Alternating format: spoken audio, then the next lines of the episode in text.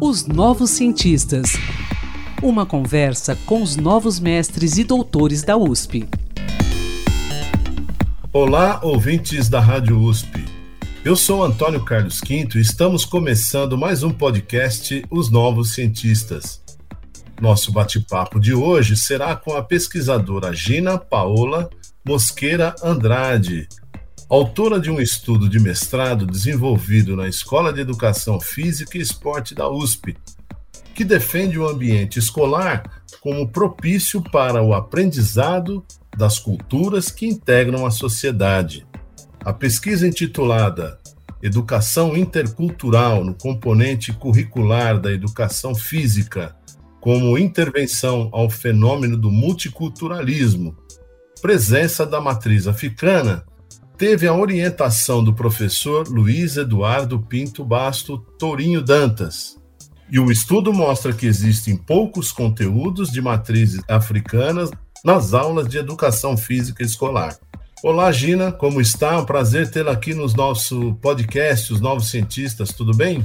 Oi, tudo ótimo, e você? Tudo em ordem. A minha primeira questão, Gina, é a seguinte: Conte para gente o que, que te motivou a realizar essa pesquisa e de que forma você realizou seu estudo. Foram entrevistas, consultas a documentos? Conta isso para gente, Gina. Tá, é, bom, primeiro que me motivou, assim, foi, é, eu venho, eu sou colombiana, eu venho de uma cidade chamada Bogotá, que é a capital da, da Colômbia. É, acontece que aqui na, na Bogotá, e as pessoas negras, negros, somos uma minoria. Na minha educação, é, bom, eu não, nunca tive é, aquele acercamento, aquela aproximação da, do que é a minha a cultura, né? A cultura afro-colombiana que nós chamamos aqui, afrodescendente. Então, foi um passo meio é, complicado pela escola. E, é, bom, aqui é, aconteceram muitos episódios de racismo aqui para mim e minha irmã, que éramos para um, uma escola de quase 2 mil pessoas. Éramos só duas meninas negras, que éramos eu e a minha irmã.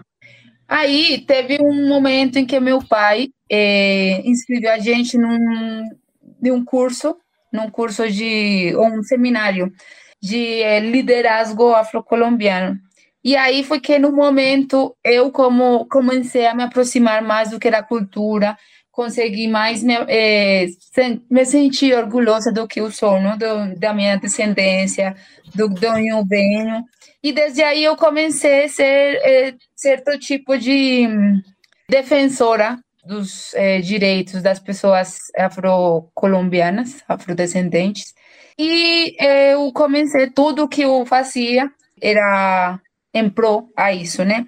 Aí não, eu sou professora, então eu pensei, como que eu vou é, o que é a educação física com essa outra parte tão forte de mim, que é a cultura afrodescendente.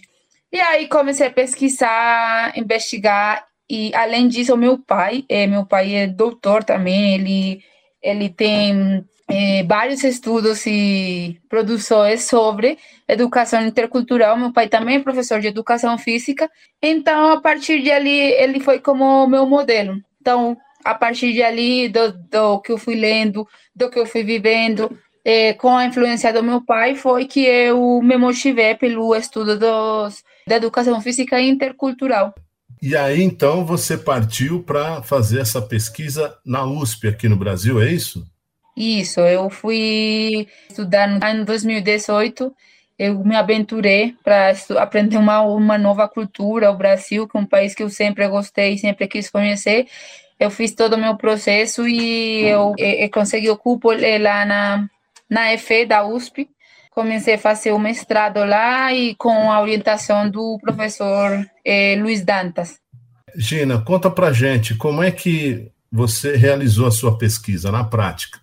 Você entrevistou pessoas, você consultou documentos e você disse que aí na Colômbia os afrodescendentes, os negros, são minoria.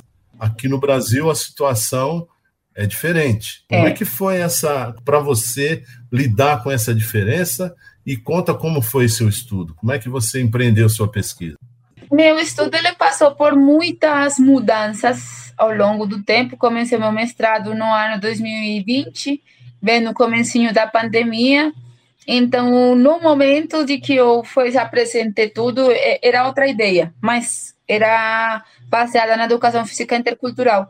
A ideia era é, implementar e analisar os alunos mesmo. Então, fazer a intervenção na escola é, por meio de um é, modelo de educação baseada na etnomotricidade.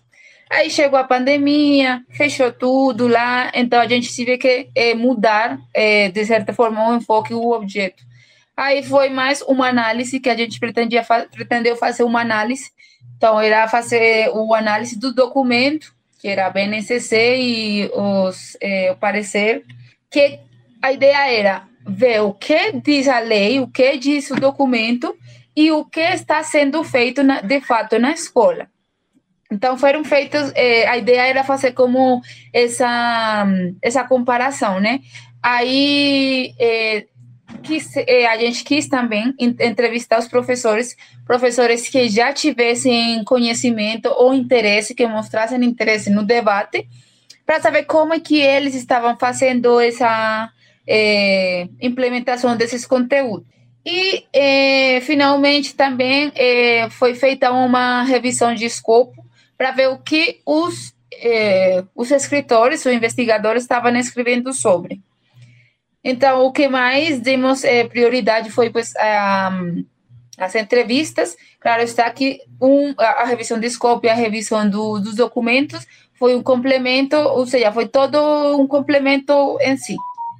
Bom, a gente fez uma análise um pouco mais superficial dos documentos, é, para assim mesmo nos basear no roteiro da, da entrevista e também o que vamos procurar na revisão do escopo. Então, foi assim: o principal instrumento de recoleção de dados foi é, a pesquisa para os professores, e a revisão de escopo foi como complemento. E a revisão documentar foi mais para é, ter uma base de onde partir, né? Para analisar como que essa educação física brasileira está contribuindo aos conteúdos da matriz africana. Bom, é, a minha pergunta é a seguinte, a próxima agora. Você deve ter chegado a uma conclusão ou conclusões principais nessa sua pesquisa. Para um país de maioria negra, é, os conteúdos é, afrodescendentes, os conteúdos de matriz africana nas aulas de educação física, eles são satisfatórios, Ogina? De acordo com o que eu tive na pesquisa, é, não muito. Porque, assim, mesmo que o Brasil tenha a, maioria da população é, é negra, ainda existe aquele preconceito que é muito maior.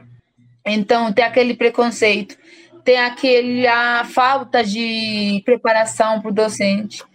Então, tem vários pontos que dificultam é, a implementação desse, desse conteúdo na, nas aulas. Por exemplo, na faculdade, o professor ele não recebe é, uma é, formação específica. Então, o professor não sabe, não sabe se ele não vai implementar algo que não sabe. Aquele, de acordo com as entrevistas que eu fiz, aqueles professores que incluem ou que implementam esses conteúdos nas suas aulas é porque eles têm um seu próprio interesse um interesse autônomo, que eles decidiram, porque eles estão empapados do debate. Para eles é importante, mas, mas é algo mais, é mais próprio. Não porque diz a lei, não porque eu vi isso na faculdade, porque por mais que temos já quase uns é, 20 anos, se não me engano, do, da lei, ainda não existe muita muita formação, muita exigência sobre. Então, a gente, ah, vamos colocar capoeira porque diz a lei. Mas só a capoeira não é um conteúdo da, da matriz africana, mas ótimo, é um, é um excelente conteúdo, né? Uma excelente prática. Mas não é só isso, né? Então, é, não, não, está, não se está dando aquele, aquela importância ou aquele enfoque que a gente precisa. É por que a capoeira? É por que eu estou fazendo isso? De onde vem a capoeira? Então, não só porque moda, não só porque todo mundo pratica, sino porque é importante também trazer como um contexto para que o aluno saiba por que está fazendo isso, para que está fazendo isso, de onde que vem isso. Então, falta ainda é um dos maiores problemas é o preconceito que tem aqui porque isso isso aqui essa prática eu não posso fazer porque eu sou de X religião é porque minha mãe não deixa é porque na escola os princípios são outros. Então é o preconceito é um dos maiores problemas que tem é, além da falta de preparação do docente. Eu imagino que o seu estudo ele deva sugerir algumas inovações né dentro de uma aula de educação física, por exemplo. Sim, é, de fato, esse é um dos objetivos específicos, será a de propiciar o oferecer algumas estratégias metodológicas que podem facilitar eh, a implementação desse, desse, conteúdo nas aulas de educação física, junto com os professores. Então, no meio, eh, a criação desse, dessas propostas foi feita junto com os professores. Eles foram falando para a gente como é que eles faziam essa. Eh, como que eles faziam essa implementação, como, quais que serão essas estratégias. Então, as principais que nós pudimos eh, concluir o sintetizar foi a implementação de eh, material, material didático, para mostrar primeiro. Eh, tem outras que são atividades, tipo, atividade é mais quem eh, implementa mais a parte motora, que vai ser a uhum. capoeira, que não pode faltar que uma das principais é, é, manifestações da cultura brasileira afro, podemos chamar a capoeira, tem o jongo, o todas essas atividades é, com um contexto prévio, para que o aluno saiba por que, para que está fazendo isso, de onde vem isso e por que é importante para ele saber e conhecer isso. Isso facilitando também é, que ele conheça a presença de outras culturas, aprendendo a ele respeitar e tolerar as presenças, um, as, as diferenças, diferentes culturas que há no mesmo território, não só respeitar e tolerar, sino também conviver com as outras, né? E se identificar. Gina, eu quero agradecer pela sua participação aqui nos Novos Cientistas. Parabéns pelo seu esforço, parabéns pela sua experiência e parabéns por essa pesquisa. Muito obrigado você pelo convite e até uma próxima. Até a próxima pesquisador da Universidade de São Paulo. Se você quer falar sobre seu estudo, sua pesquisa, envie-nos um e-mail para ouvinte.usp.br. Até a próxima. Pesquisas e inovações. Uma conversa com os novos mestres e doutores da USP, os novos cientistas.